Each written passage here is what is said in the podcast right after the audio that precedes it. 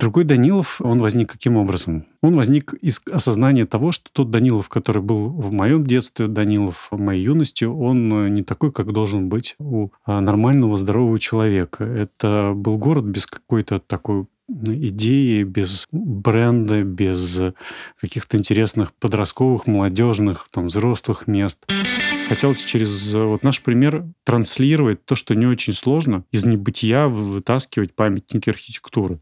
Оказалось 600 э, тысяч рублей, там плюс 500 за коммуникации, э, достаточно, чтобы там дом уже э, был домом, да, не, не просто воспринимался как руиной любой старый дом — это повод поговорить о многом, да, о заброшенности, неустроенности и о будущем, а, и как это все изменить, можно ли изменить. То, что есть армия, мобилизация, ну да, но это меньше травма, наверное, и там риск, и опасность, нежели опасность э, ну, потерять связь э, с тем местом, где ты живешь.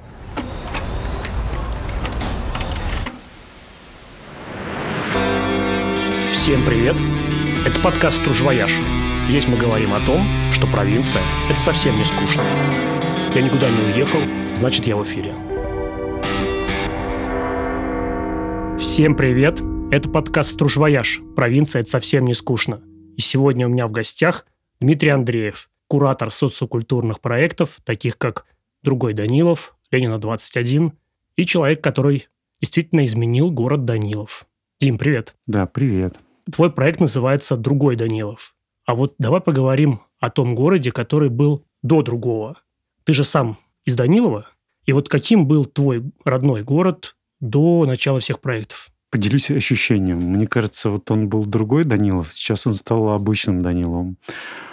И э, как многие, наверное, города, я, может быть, переоценивал какие-то свои силы, пытался что-то сделать, да, но вот в итоге мы видим то, что видим – Поэтому я буду говорить о некой такой практике, о некой такой э, картинке, которая была и которая как-то остается. Но мы все должны понимать, да, что мы не можем говорить о прошлом, находясь в текущем моменте, в настоящем.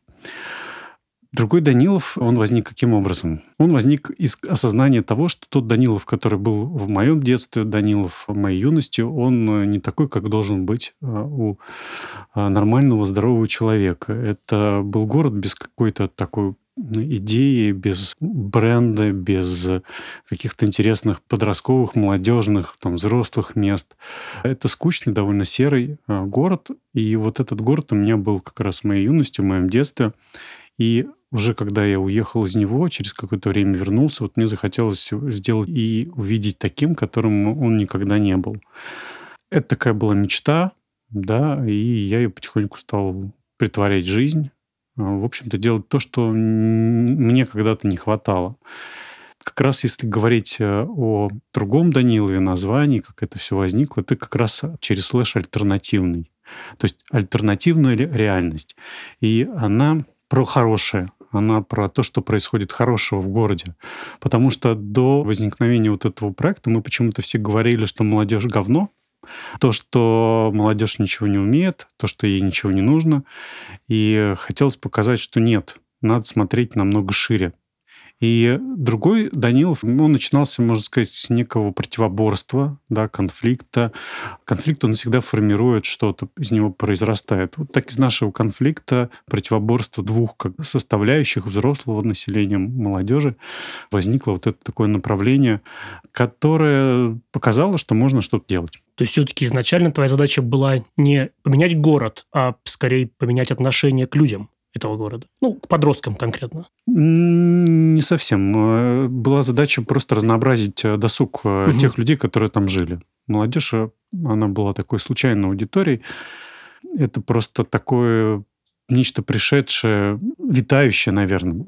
Последние вот там 10 лет э, все как-то поднимали вот эту тему досуга для молодежи, и то тут, то там проекты различные вспыхивали. И появлялись э, какие-то интересные вещи э, в разных точках страны, работа с подростками, с детьми, но исторически детей никто не любит. Детей вот, старшего возраста, да, подростков, потому что это сложная категория, их опасаются, с ними сложно что-то делать.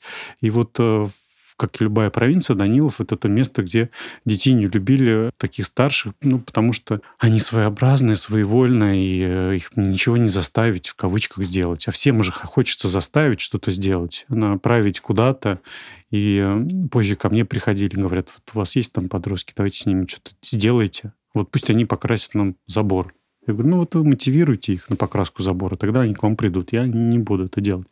Эта аудитория пришла случайно. Из как раз после работы со взрослыми они оказались довольно пассивными. Подростки отреагировали очень как-то живо. Вот, и как раз-таки альтернативный другой Данилов. Это был город глазами здоровых людей. Вот так. То есть альтернатива вот той грязи, вот тем каким-то неурядицам, неустроенности, пьянству, безделью, грязи, бездорожью, тупости чиновников, а ее много вокруг, а в провинции особенно. Тупости не из-за глупости, а из-за вертикали существующих отношений, да, из-за каких-то сроков, из-за каких-то странных порядков, субординаций. В том числе отсутствие полномочий. Абсолютно, да. Да, когда много спрашивают, но мало ресурсов. Вот. Э, местная власть, она зажата в этом, и приходится выкручиваться, не у всех это получается. Вот и такое получается столкновение. Поэтому мы, по сути, показали, как можно сделать что-то силами горожан, сообщество, да, выстроив некое сообщество, буквально из ничего можно что-то придумать, что-то реализовать. Это несложно. И это такая была инициатива низовая, абсолютно низовая. То есть я здесь был куратором, э, там стал куратором в какой-то момент уже позже, стал направлять. Но изначально мне просто было интересно посмотреть, как э, с этим работают художники, архитекторы, те люди, которые творят на местах, как они коммуницируют. И я, посмотрев на это, сказал, о, так этим можно же как-то управлять, э, направлять, что-то создавать. Давайте попробуем. Мы стали с этим уже работать.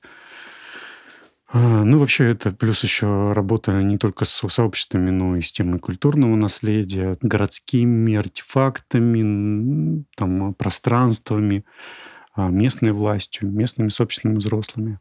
Но если все-таки отойти от общих слов, то какие конкретно первые проекты в Данилове ты запустил? Ну, что было первым шагом? То есть вот конкретно, что типа мы собрали и сделали то-то, то-то, то-то. Я могу сказать о своем опыте, который был у меня, наверное, получен с 2011-2012 года. То есть тогда угу. были совершенно не проекты с подростками, а проекты э, там, другого характера. Да, там это какой-то исторический сайт, это какие-то конкурсы краеведения, это там запуск реставрации храма, церковно-приходской школы, создание музея, музейных комнат в двух э, селах. Да, это были передвижные выставки по Ярославской области. Угу. Там а, несколько пленеров организованных там, мной в, эти, в этот период. Это, то есть это начальная какая-то история, которая была немножко с другими людьми, а, со взрослыми. То есть художники взрослые, там участники взрослые. То есть такая была, была аудитория совершенно иная. И это такое исследование прошлого, скорее всего, ну и в том числе какая-то адаптация, немножко интерпретация. То есть это больше было про интерпретацию наследия, да, по работе там защита парков, домов каких-то. То есть, по сути, городозащитная деятельность связана с какими-то реставрационными моментами. А дальше уже захотелось э, что-то посмотреть что же нужно не, не что-то навязать, предложить там своего, да, а спросить а у горожан, тех, кто живет на территории, а что нужно вам. Вот, и это как раз произошло где-то в семнадцатом году, когда мы решили спросить, что нужно вам. Это такая новая практика партиципаторная, да, когда к формированию предложения привлекаются граждане. Но это не такая, как у нас любят, очень формальная история, когда ну да, эти публичные слушания. Публичные слушания, когда вы что-то можете высказать, приглашены, да, да не все, что-то высказались, но мы не примем, там, почему не скажем. А здесь, наоборот, произошла ситуация, когда бразды правления были отданы тем, кто принимал участие. И это казалось очень крутая история, поэтому вовлечение получилось очень глубокое, проникновенное. Если уже смотреть сейчас, там, это был 17-й год, сейчас 23-й, если смотреть на все, то, в принципе, ты видишь судьбы людей, которые каким-то образом менялись, да, каким-то образом там те же ребята, школьники взрослели, и что с ними сейчас происходит, какая их позиция сейчас по всему. То есть ты видишь, что это не все было не зря. Да? Изменения, ты видишь то, что происходило в городе, и как это все происходило. Ну, например, да, там участие всех этих подросших ребят э, в, в проекте, во-первых, сначала в, в том, потому что проект благоустройства центральных улиц, он был выигран при помощи в том числе этих ребят, потом корректировки этого проекта, предложения тоже с участием его. Ты видишь уже, по сути, так как это все происходило на протяжении нескольких лет, ты видишь результат своих каких-то, своей какой-то деятельности.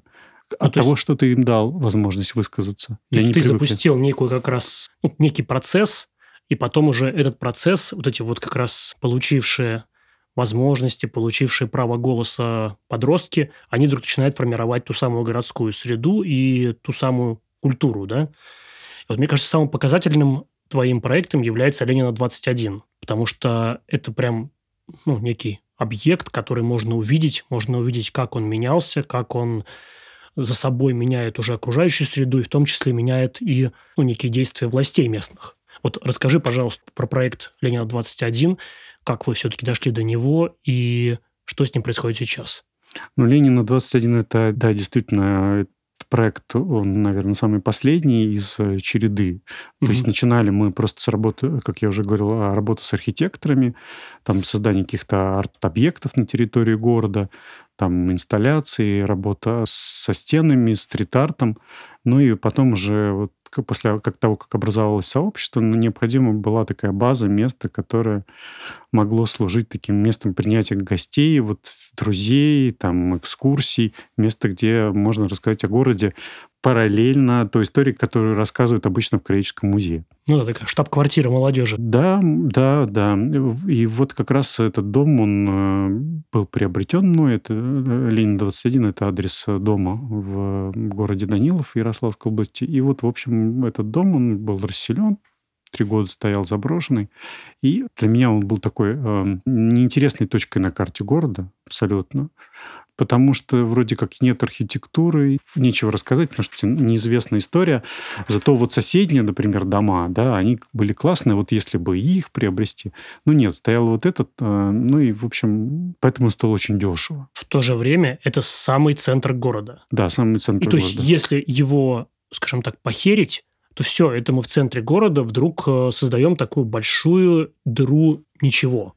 А если мы ее спасем и вдруг выстроим вокруг него тоже какое-то пространство, то как раз это прям новая жизнь этого города. Один дом э, вряд ли что-то поменяет, но он пример. Конечно, он пример отношения к э, памятникам. Вот, ну, в общем, несмотря на то, что мы взяли вот этот типовой дом в руки в свои, да, подростки, и я, купив его там э, у администрации, через три года после расселения, вот эта типовая история этого дома, его типовой характер, он тоже сыграл определенную роль, а, поскольку это история обычного дома. Вот э, то, что произошло, коммуналки, там до этого купеческий дом, потом купили, что-то стали делать. Вот для нас это был такой, а, была точка сборки, да, но кто-то мог это под арт-центр как- как-то использовать, еще кто-то, кто-то купить. Для нас это такая примерная история. Хотелось э, через вот наш пример транслировать то, что не очень сложно, из небытия вытаскивать памятники архитектуры. Оказалось 600 э, тысяч рублей, там плюс 500 за коммуникации. Э, достаточно, чтобы там дом уже э, был домом, да, угу. не, не просто воспринимался как руиной. Потому что когда мы начинали в 2019 году, все мы говорили, там он упадет, он, его снесут. То есть он уже не существовал в ментальной карте горожан. Да, и потребовалось где-то два года, чтобы это все преодолеть. Это уже потом на туристическую карту города э, попал. Он стал каким-то там местом, где сосредоточение э, каких-то артефактов. Э, по сути, тот же городской музей, потому что много всего, что там находилось в городе, оно как-то в доме концентрируется, описывается. Им как часть экспозиции демонстрируется. Вот. А, но дом меняет, безусловно, пространство вокруг. Причем там же сейчас целую улицу уже взяла администрация и пытается какое-то сделать благоустройство. По крайней мере, то, что мы видели, мы были в Данилове, просто для справки, мы были в ноябре или в декабре 22 года, то есть прошло уже 3-4 месяца. И я так понимаю, вот эту улицу сейчас облагородили уже, ну, это довольно-таки большой ее участок. Да, они начали это делать э, с нашей помощью в том числе. Э, и долго с ней пришлось возиться там по предложениям, не все было учтено, и это была скандальная история. Но дом, он был таким как бы ну, приманкой, в том числе для э, Минстроя, потому что у Минстроя есть такой пунктик э, работа с сообществами. Так вот, э, так как э, у нас было уже сообщество, да, и э, вот это стало тоже какой-то такой ну, ключевой историей а, в, в бумажках, где расставляли галочки за против. Да? И так как в Данилове с сообществами работали, это слышно было по путеводителю, который мы сделали с ребятами, там по вот этим стрит-арт проектам, и был уже дом на Ленина, было проще представлять проект благоустройства. Да? Но дальше уже получилась совершенно другая история, но а, изначально, да, мы им даже проект сделали ну, обогатили проект э, с скейт-площадкой. Я про то, что как ты думаешь, без Ленина 21 они бы взялись за это благоустройство или нет? Ну, конечно, взялись бы, конечно. Взялись Мы, бы. да, может быть, выиграли бы не на не на следующий, не в тот год, может быть, через год, но да, конечно, взялись, потому что это такая немножко э, программа иная программа. Более глобальная, да? Ну, глобальная, да. Там... Просто хочется, знаешь, видеть вас как таких э, зачинателей таких э, изменений? Ну нет, я так бы не оценивал ничего, я бы э, просто мы витрина. Ну, то есть все вот эти проекты и все, что делали ребята там с моим участием, с э, участием кураторов, мы, по сути, показывали, как это можно. Сейчас мы показываем, что мы можем показывать. Мы показываем, как вырастают дети и что с ними происходит, если они очень сильно вовлечены. Им же тоже очень сильно дали по рукам, поломали, когда не принимали их предложения, когда там пилили деревья, которые не должны пилить. А им досталось очень сильно да, от этого всего. И нельзя сказать о том, что все, они стали там замглавы, да, или главным архитектором, который там вершат дело. Ну, у нас не так не делается. Мы просто продемонстрировали другим соседним городам, там, соседним проектам, что можно вот так. У кого-то сложилась более счастливая судьба, и мэр там более сговорчивый или более умный, например. А назови какие-то примеры, где эти проекты еще более успешны. Смотри. Из провинциальных городов. Все-таки не берем Москву. Да, ну понятно, понятно. Я бы не сказал, ну, успешно, наверное, сложно оценивать, но мы э, друг друга поддерживаем, да, например, там в Пежме Архангельской области, э, там Галя работает с детьми, в принципе, они идут по такому же пути, да. Мгм. Это какие-то арт-объекты, теперь это у них в котельной арт-центр, такая же скейт-площадка, которой у нас еще нет, у них уже есть, да. Мгм.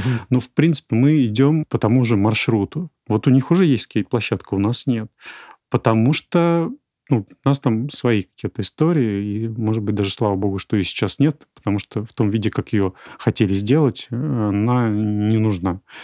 Вот. Но вот есть э, в Пежме, у них даже деревья выпилили так же, как у нас. Вот только у них это вот в этом месяце произошло. У нас э, в прошлом году пилили. То есть все похожие проекты идут каким-то похожим путем. Ну, в какой-то мере, да, Галя знала о нашем проекте, когда делала свой. И в чем-то он успешен, да, в чем-то успешнее там мы в каких-то видах в коммуникациях, может быть, э, с кем-то, может быть, э, в работе с сообществами, потому что вот эта работа с ребятами, она же позволила и обогатить эм, коммуникации с какими-то творческими взрослыми, да, они стали создавать какие-то свои предложения нам, нам, например, да, сейчас Ленина 21 имеет, условно, две заявки на мастерскую кожи, да, и там на мастерскую по реставрации самоваров.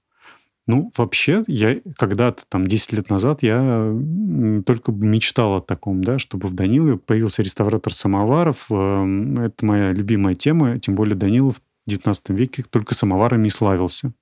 И тут вот прямо точка, если она будет, если она будет очень вкусно сделана, а, это будет вообще супер, да, и Кожа — это тоже, э, чем славился Данилов, но уже в 18 веке, да, и э, там Даниловская юфть. И вот мальчик делает, ему там 21 год, он делает кожу, и там хорошая кожаные изделия. Он делал это со своих там 17 лет. И когда там мы предлагали там что-то сделать в доме, ну вот он сейчас заканчивает учиться, он хочет приехать два года быть там. Но вот эта тема с мастерством, мастерскими, это, возможно, классное продолжение. Но опять же, не было бы какого-то примера дома, да, не было бы таких сформированных предложений. Ну да.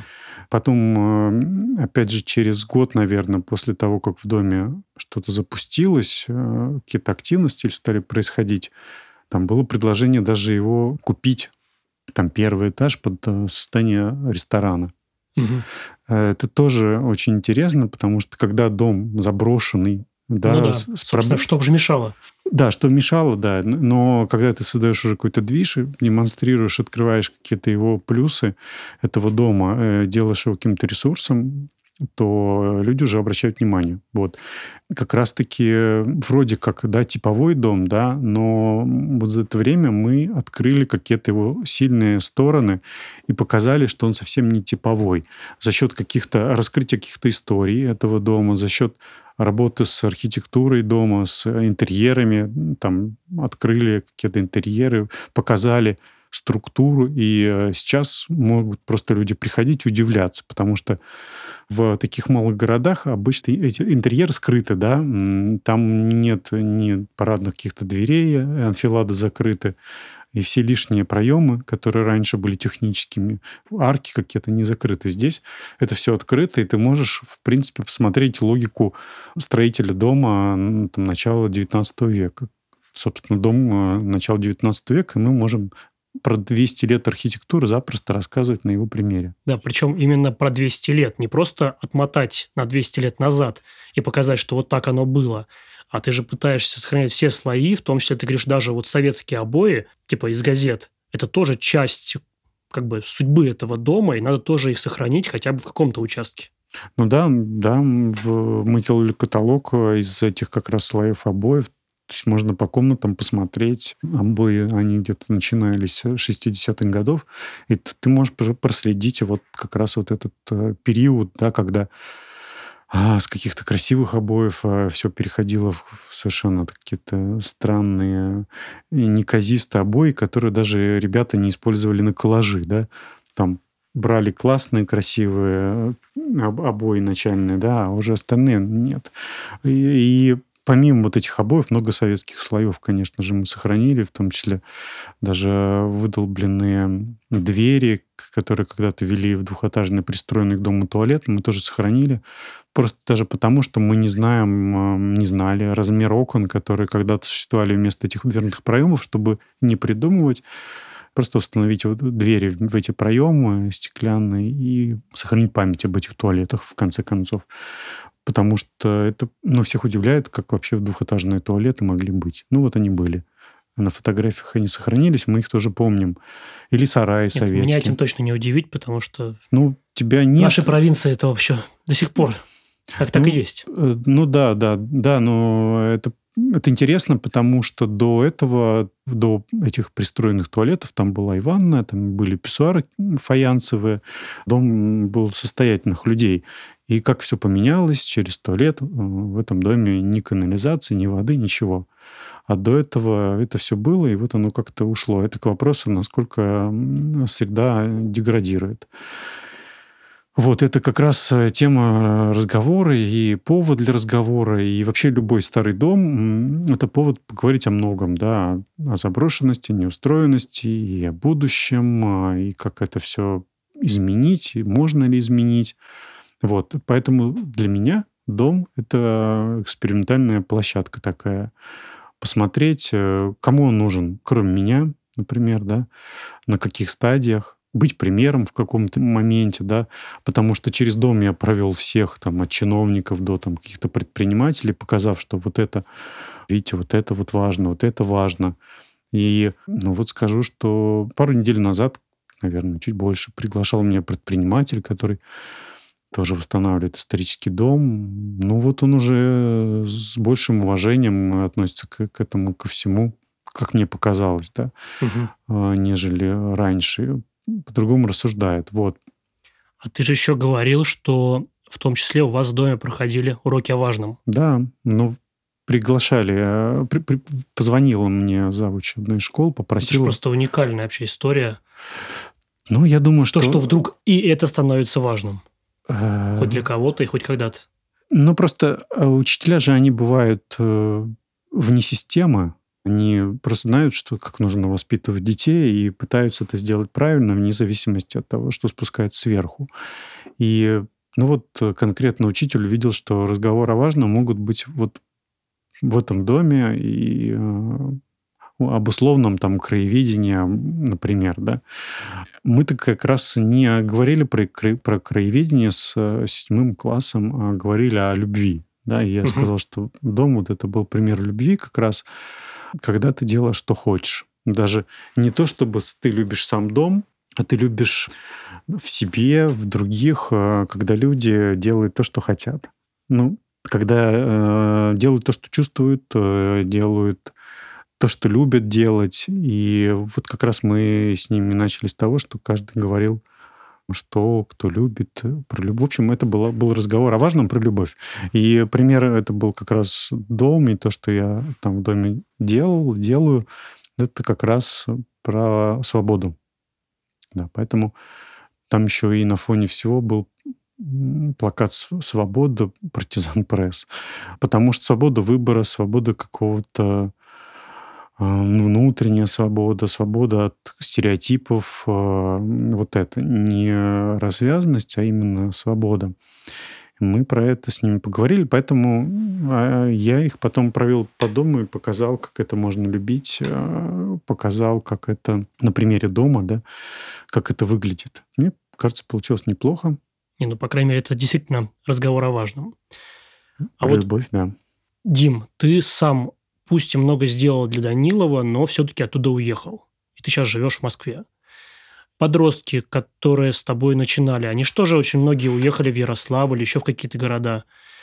А все-таки это, ну, можем мы признать, что даже другой Данилов не способен быть местом, которое самодостаточно для жизни подростков?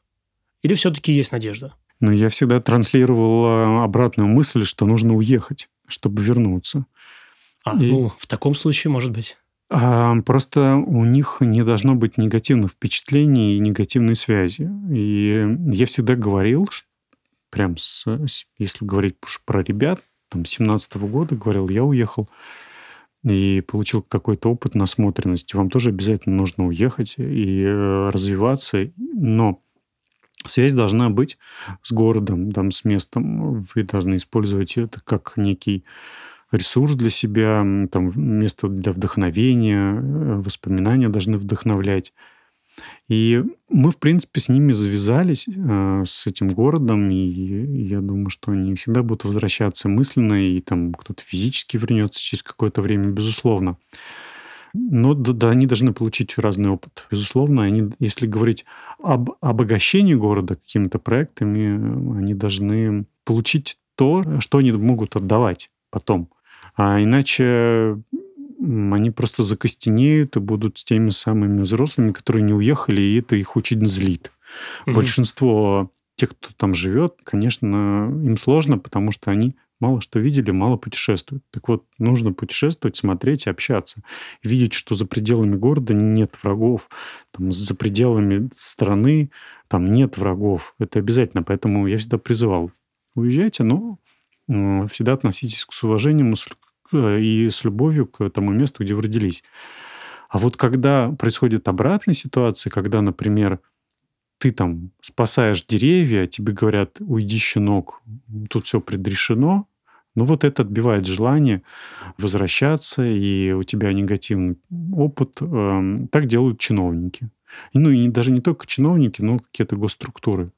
Потому что там есть сроки у них, и нет опыта работы с этой аудиторией. Им проще сказать, принять решение самостоятельно, и с ними тоже так же поступает вышестоящие. Вот. Поэтому со своей аудиторией, с жителями, они поступают ровно так же. И это, к сожалению, убивает э, инициативность, там желание что-то делать у тех, кто уезжает, и, соответственно, там возвращаться. Но ведь в любом случае такого рода проекты это практически всегда пусть частично, но государственное участие. Ну, там, как часто модно, э, частно-государственное партнерство. Как раз то, чему ты тоже посвящаешь очень много времени. Ты в этом прям специалист, можно сказать. Все-таки подскажи, как в таком случае коммуницировать с государством и как э, от него тоже получать какую-то поддержку, а не только помехи? Начнем с того, что прям государственно-частных проектов... Это звучит красиво просто. Да, их там всего лишь э, за там, десятилетнюю историю 12 штук. Именно в сфере архитектуры, ты имеешь в виду? В сфере э, вот таких э, культурных ну, проектов, куль- да. Культурных, да, архитектурных, да. урбанистических. Да, прям вот чтобы был, был договор государственно-частного партнерства в сфере культурного наследия, вот их всего 12. А есть в, в спорте, есть еще в каких-то а, сферах. И только, только что развивается, и вот сейчас ожидается, что пойдет в сфере культуры. Это довольно сложно. Угу. Вот эти концесс- концессии и все прочее. Но взаимодействовать с государством нужно, потому что там работают такие же люди, в принципе, твоя аудитория, да, они ну, да. такие же, но просто у них ну, другие условия работы. То есть их не надо выделять, вот они чиновники и как бы тупые. Нет. А это самая главная ошибка, потому что почему-то считают их те люди... люди как которых... будто бы они хотят все испортить. А... На самом деле это что же те же самые мы с вами, только, что называется, при должностях. Ну, да, а, да. Почему-то считают, что они все почему-то взяточники, почему-то вот у них в Данилове вообще считается, что чиновник – это высшая ступень развития. То есть а, выше, чем мэр, не может быть там или глава района. То есть вот высший потолок – это вот это. То есть люди не понимают, что, что есть другие какие-то опции, да, но для них, а, если ты что-то делаешь активно, ты еще и в мэра метишь почему-то вот так вот. Но чиновники те же самые люди, и э, у них просто другие условия работы. Это все понятно, поэтому ты с ними пытаешься работать э, так же, как с обычными людьми, э, через обучение какое-то. Вот, там, обучение это просто рассказываешь что-то или показываешь, или подчеркиваешь через какие-то книги. Иногда их зовешь на какие-то мероприятия. Когда ты экскурсию проводишь, это же обучение. Когда ты рассказываешь о ценности артефактов или там брусчатки, это же обучение. Так э, этим летом э, мы обучение проводили не только чиновников, и рассказываю, почему это важно, но еще и подрядчиков. Когда вот эти люди, э, курды, да, как им приходилось объяснять, что эти камни сохранять надо. Ну, вот вы к отеческим могилам, как э, с ними обращаетесь? Ну, Курды это в смысле? Подрядчики. Ну, ну в смысле иностранцы? Ну, э, ну да, не русской национальности. А, да. Не, я думал, это какая-то это нет. Э, Фигура речи. Нет, нет, ребята, нет, ребята просто, которые живут на территории России, ну, этнически не принадлежат к русскому населению, как большинству. И ты через вот это пытаешься, э, через их какие-то подходы а, объяснить вообще ценность э, того, что ты делаешь. Поэтому ты показываешь артефакты, говоришь, ну, для меня это то же самое, что для вас вот это. Угу. И они проникаются, и уже э, бульдозером не едут. Вот эта как бы связь устанавливается. Ее нужно установить через коммуникацию, через разговор. Это происходит по-разному. Сначала это может быть там все хотят начать с агрессии там, э, и разговора на повышенных тонах, потом, к обычному, все равно разговор всегда сходит, да, просто по-человечески объясняешь, а потом уже в нарды там все играют, сидят. Ну, вот так происходило этим летом.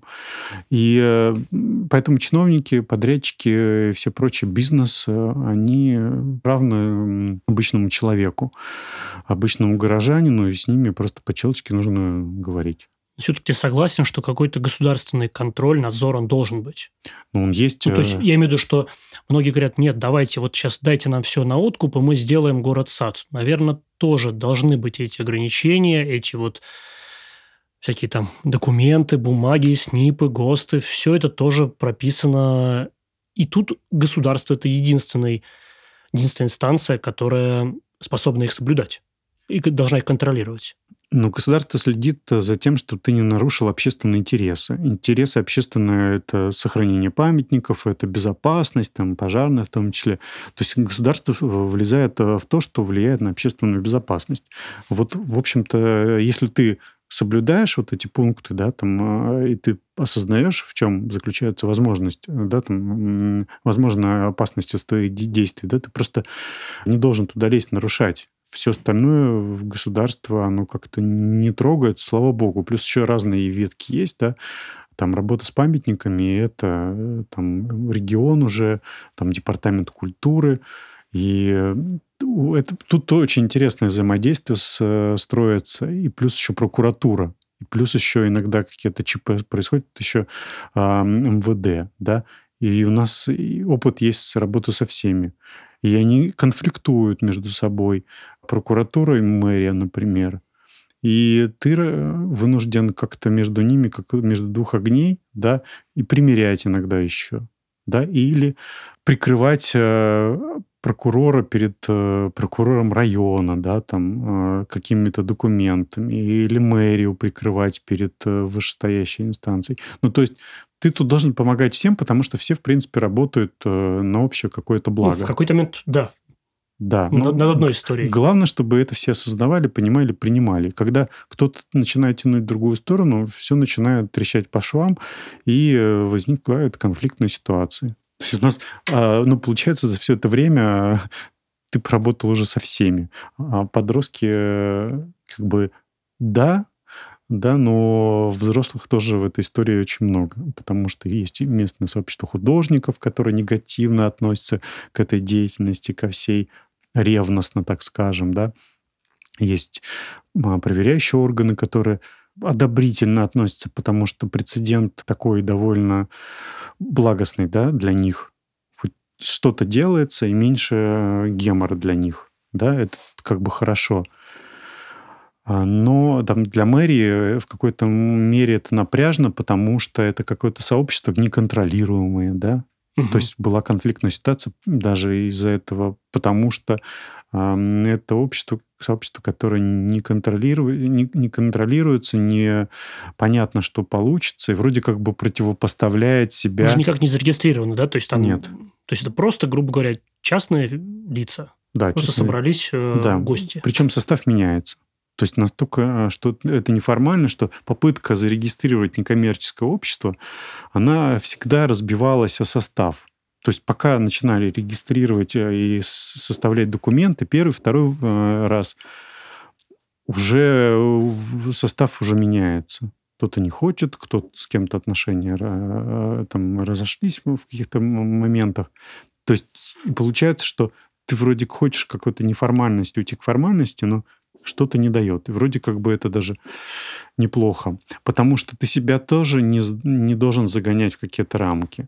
Ты творец, ну, я себя воспринимаю в какой-то мере тоже художником, угу. и холст это вот этот дом, там какие-то ну, проекты, да. да, и ты можешь охладеть, ты можешь отойти, ты можешь потом вернуться, команда поменяться. Ну, то есть это жесткость, она больше да, про бизнес, наверное, да. А, но если бы я мыслил это как бизнес, да, там, условно, хочу гостиницу, хостел, хочу ресторан, то, наверное, бы э, надо было бы формализовывать все. Возможно, это какой-то следующий этап, когда уже точно будет принято решение, да, сейчас э, нет необходимости как-то формализовывать это все. Вот на, на, на 23 год. Дим, а и ты мне сказал, что проект в Данилове – это уже теперь для тебя такое прошлое, так скажем. Я так тебя услышал.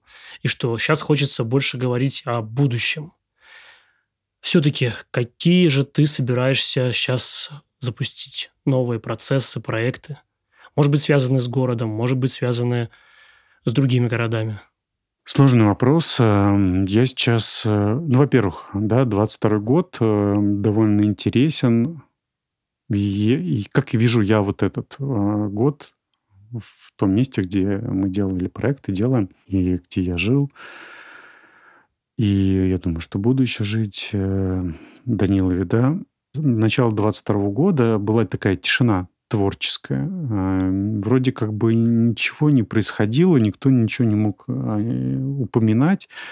И все вот шло как-то так, как и было, и мы тоже делали все, продолжали там делать мероприятия, концерты и говорить и обо всем вот этом. А потом где-то с сентября все поменялось, и стало очень много на территории того, что мы с чем, в общем-то, боролись. Да, это какая-то вот эта вот излишняя пропаганда, промывание каких-то мозгов. И с этим довольно сложно и опасно работать сейчас. Поскольку мы все-таки э, про правду, про такую, про открытость, про доверие, ну и вот довольно сложно говорить и делать то, что ты делал уже, да, и ты понимаешь, что это уже сейчас максимально стало опасно. Мгм. Даже какие-то концерты сложно. Мгм. Наверное, это вот это пришло понимание только осенью, когда хотелось сделать уже там что-то тоже такое открытое, там какую-то выставку. Надо, но ты понимал, что сложно сделать такую выставку, которая должна была быть. А иная другая выставка будет не то. Будет та, которая сейчас неуместна, неуместна в плане ни о чем. Мгм. Пространная. Просто говорить про краеведение э, от- отвлеченно от текущего дня, ну, тоже кажется мне, знаешь, это как заб- это попытка забыться. Вот. Но я отвечу на твой вопрос чуть позже, да. Вообще наличие какой-то деятельности в таких центрах маленьких, а, оно м, нужно, потому что Разумеется. ну, даже сейчас, сейчас может быть важнее, потому что люди должны видеть, что а, не все уезжают, а, что что-то происходит и есть надежда на улучшение. Они должны быть всегда. Лишь бы были силы у тех людей, которые это все этим дви- двигают. Потому что в какой-то момент, мое предчувствие, да, в эти центры придут, придут за какой-то помощью, когда не будет каких-то других мест или другие места будут восприниматься как место обмана или мес- место, которое сознательно вводило в заблуждение людей, то будут искать какую-то опору новую. И поэтому вот э, такие дома, проекты, там люди, они пригодятся. Вот, поэтому это такое должно быть объективное место, где нет правды и лжи, есть э, просто разные взгляды, где есть разные позиции, где Мгм. есть тё- то и то, и там сам чел- человек уже должен принимать решение какое-то. Ну вот поэтому я считаю, что такие места должны быть. А по поводу того, что должно быть следующим, да, а, я думаю, что как раз я уже сказал про мастерские, про Мгм. что-то, производство какое-то. Мне кажется, что вот это следующий какой-то этап вот такого мастерства, делания, творчества, производства, оно как-то должно быть, переосмысление такого глубокого. И скорее всего, вот оно куда-то должно быть туда. То есть интерпретация это какая-то глубокая. Не, не просто построили м, лавочки, построили там экспозицию, построили музей. Вот. А, Ну да, не как в Мышкине, условно. ну да, Мышкин вообще, э, чиновники очень его Ярославский любят как пример положительный, э, но да, его от него все любителя. открещиваются, да. Вот, но там есть интересные моменты, места и люди, да. Вот. Но я про переосмысление, наверное, более глобальное, чем про интерпретацию каких-то, не знаю, уникальностей территории. Что-то такое должно быть серьезное, наверное. Поэтому я думаю, что тут можно выкрутиться только лишь, может, объединявшись, объединившись с кем-то, а, создав какую-то свою такую идентичность или ее более как-то проявлять, выявить, э, рассказать. Ну, в общем, мы должны понять, про что мы, про кто мы, и не это дом на Ленина 21, а вообще все жители всего города, и там жители там тоже Ярославской области, э, скорее всего, вот так вот найти свое какое-то место. Вот. Поэтому мне кажется, мы должны будем много работать над каким-то таким, над образом будущего. Поэтому мастерские кожевенные и самоварные это очень интересно. Вот. Ну, помимо вот этого рукоделия, может быть, что-то еще такое. Может, про туризм. Ну, а конкретно сейчас над чем ты работаешь, прям вот в режиме реального времени? Я учусь. Я сейчас учусь, и э, в любой непонятной ситуации я занимаюсь самообразованием. Через поездки э, коммуникации с людьми, а, через там курсы в там, сфере дизайна, например, да, э, через э, учебу в программах, которые позволят там визуализировать что-то. Вот, то есть я занимаюсь вот этим. Плюс сейчас у нас те проекты, которые были, стартанули в 2022 году, мы их продолжаем. Ну, вот, в частности, книжки про историю дома, угу. которые вот сегодня я должен поехать как раз буду за тиражом, забрать его. Дальше у нас уже будет там сборка, там какая-то коллективная сборка уже складывания книг, а потом уже презентация. Но это, по сути, то, что был старт дан э, в 2022 году, когда еще кураторы были на месте. Сейчас у нас уже кураторов-то и нет. Творческих частей, они уже не живут на территории страны и приезжать не могут. Это тоже такая большая проблема. Не все, но тем не менее, с кем мы привыкли работать, довольно сложно уже сейчас что-то делать не онлайн, а офлайн. Вот. Но что-то делать надо, но надо понять, какой масштаб э, и эм, вообще можем ли мы сейчас что-то делать, э, не дадут ли нам по рукам, потому что есть подозрение, что сейчас следующая будет история с уменьшением свободы, это в сфере образования, а мы, по сути, относимся к такой к сфере доп. образования. Угу. То, что происходит, это такая тема с доп. образованием. Э, мы просто помогаем людям освоить разные специальности, посмотреть на себя с разных сторон, попробовать кучу всего. Это такая сфера образования. И э, мне кажется, все, все, что влияет на образование современного человека, на его мировоззрение, оно э, сейчас будет э, подвергнуто такому скрупулезному исследованию, вниманию. И ты уже не знаешь, что прилететь может за твоей активностью, например, если мы пригласим Данилов кружок, например, делать какой-то проект с ребятами, там, сайт. А тогда, если мы будем делать сайт, о чем мы будем говорить? Mm-hmm. Мы не можем не говорить о сложных, проблемных вопросах. А если мы начнем говорить, не будет ли это какой-то пропагандой или какими-то вещами? Ну, это такое сложное Сложный время. Процесс. Сложное время, да. Вот, поэтому такая, помимо финансов, какая-то вот вопрос, на чьи деньги финансировать? Ты вот запулил как раз э, такой тезис о том, что ну, государство уже участвует, все эти проекты участвуют, э, реализуются на там, деньги фонда президентского, например, фонда президентских грантов. Ну, в том числе. В том числе, да, там региональных каких-то. Ну, там свои какие-то требования у этих фондов, да, и, и как? А твой куратор согласен ли работать э, на деньги этих фондов?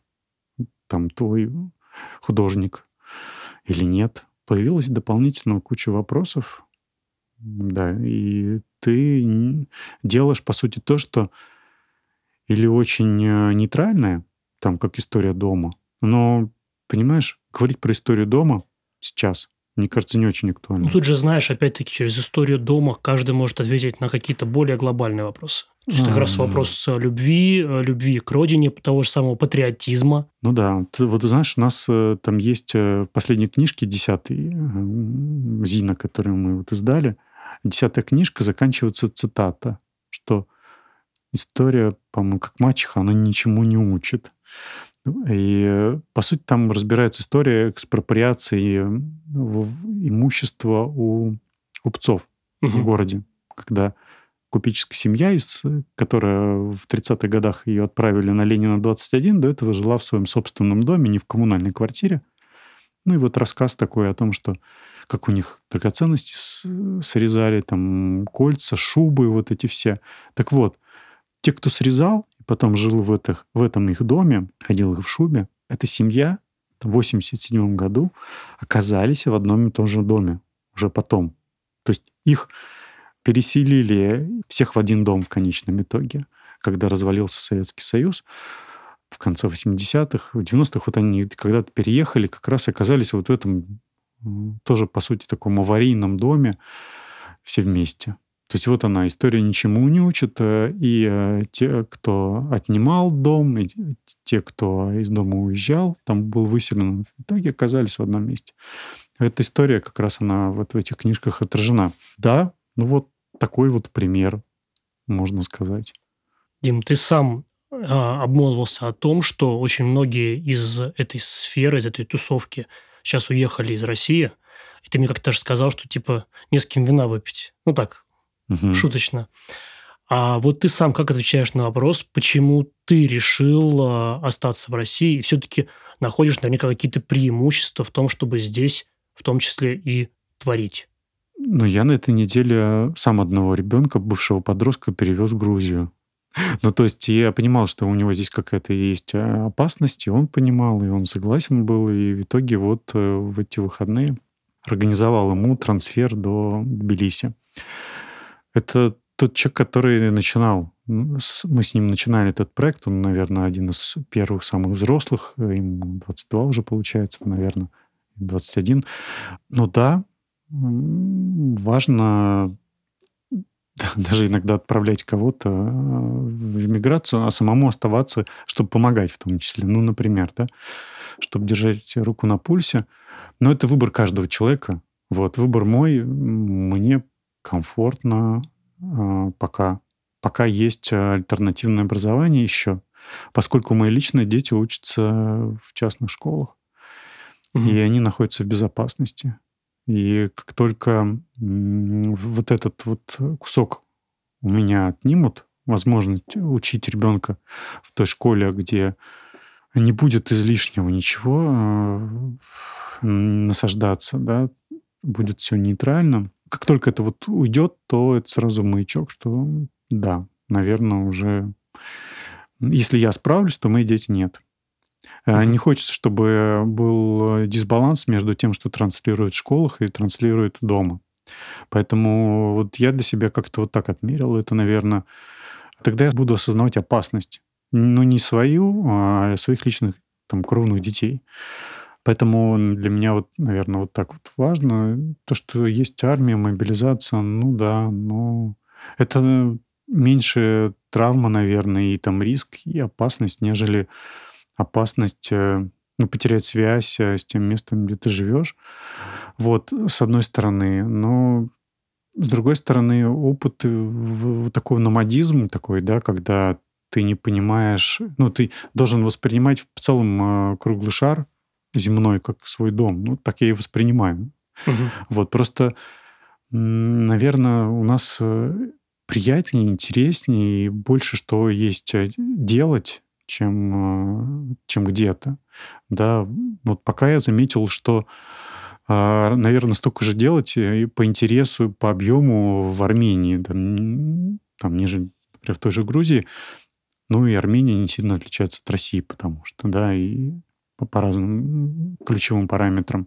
Вот поэтому, наверное, вот как бы там. Но мне сложно было бы там получать какое-то вдохновение, потому что все равно связь э, кровная с тем местом есть, там родители, там бабушки, есть э, какая-то общая история, память.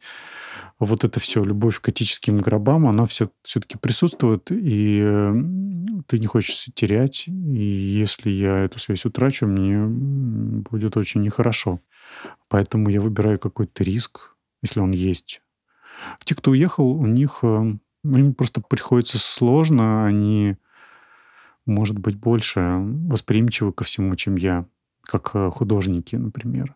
Так как я еще юрист по образованию, да, мне вроде как-то проще всегда было выкручиваться из каких-то таких а, моментов, когда ты читаешь бумажку, да, ты понимаешь, да, там есть риск, нет.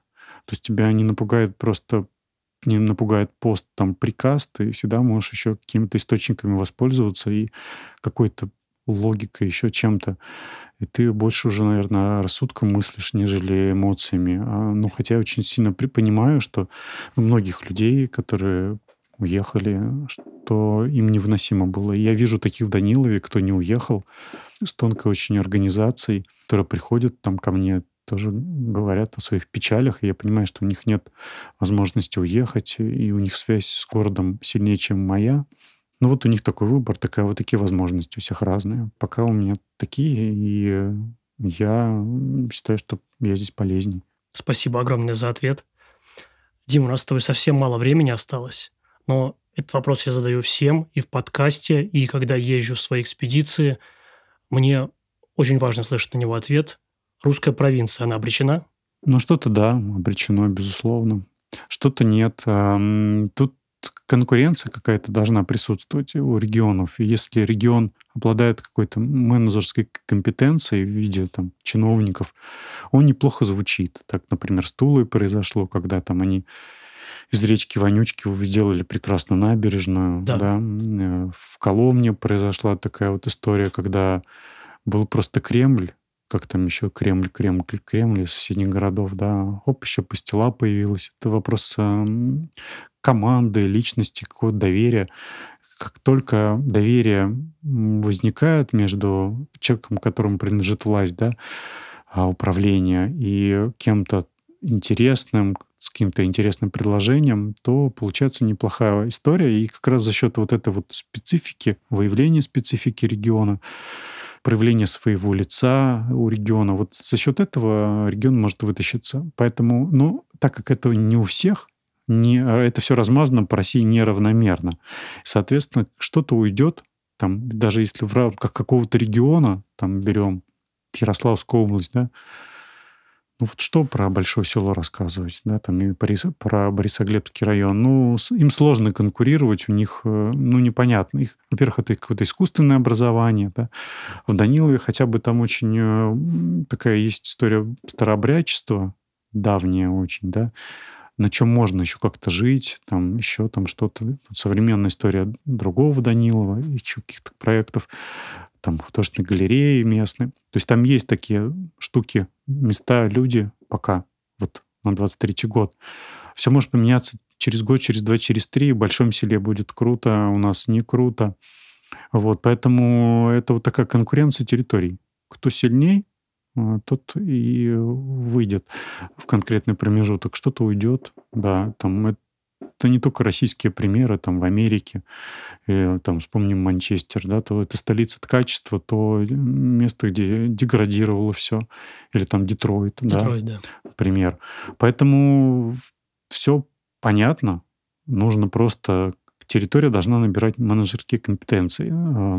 Вопрос только в том, что у нас меняются чиновники бесконечно, и только ты просветишь одного чиновника, и в учебнике Визгалова по брендингу подчеркнешь цитаты и там э, объясняешь, что брендинг это не только шахматная доска, там, э, не вот это все, что там они в бренд пихают, а вот это, вот это должно обязательно как-то отражаться на территории, вот эта составляющая. Ты только просветишь, под, подаришь последнюю, последний экземпляр Визгалова, как его чиновник убирает, он переназначается, уезжает.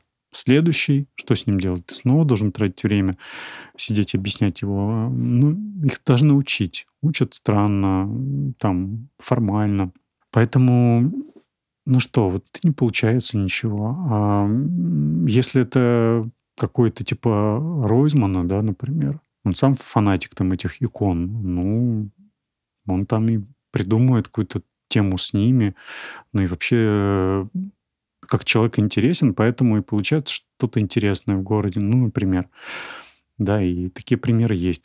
Есть обратные примеры, когда появляется человек, но ну, он там все портит в этом городе, и город превра... или село превращается в мем, например, там село Вятское, например, в Ярославской области, село Мем, ты сразу держишь людей на тех, кто любит его и не любит. Вот. И сразу видно, кто твои, кто нет, например, да, там. Но это условно, там, плюс-минус. Там все же любят и не любят по-разному. И э, кто-то считает, что мемов у нас должно в стране быть больше. И это осознанный такой шарж. И пускай. А кто-то действительно считает, что это супер, и село бы пропало. Ну, тоже по-разному можно относиться. Просто критикуем э, мы и любим за разные все. Вот, поэтому разные примеры в России есть, и плюс, и минус. Вот, и это, это интересно наблюдать, и сейчас, мне кажется, проектов становится больше, больше, больше, становилось, и они не исчезли, несмотря на войну. А те люди, кто как-то имел свой какой-то проект, они все-таки не бросили не поисчезали. Кто-то взял паузу, там, если это проект касался каких-то производств, да, например. А если это что-то локальное, типа туризма, домов каких-то, ну, все как-то это живет. Тем более сейчас внимание больше, поскольку границы условно закрыты, да, в плане денег довольно сложно выехать. Поэтому очень много туристов слоняются уже по России.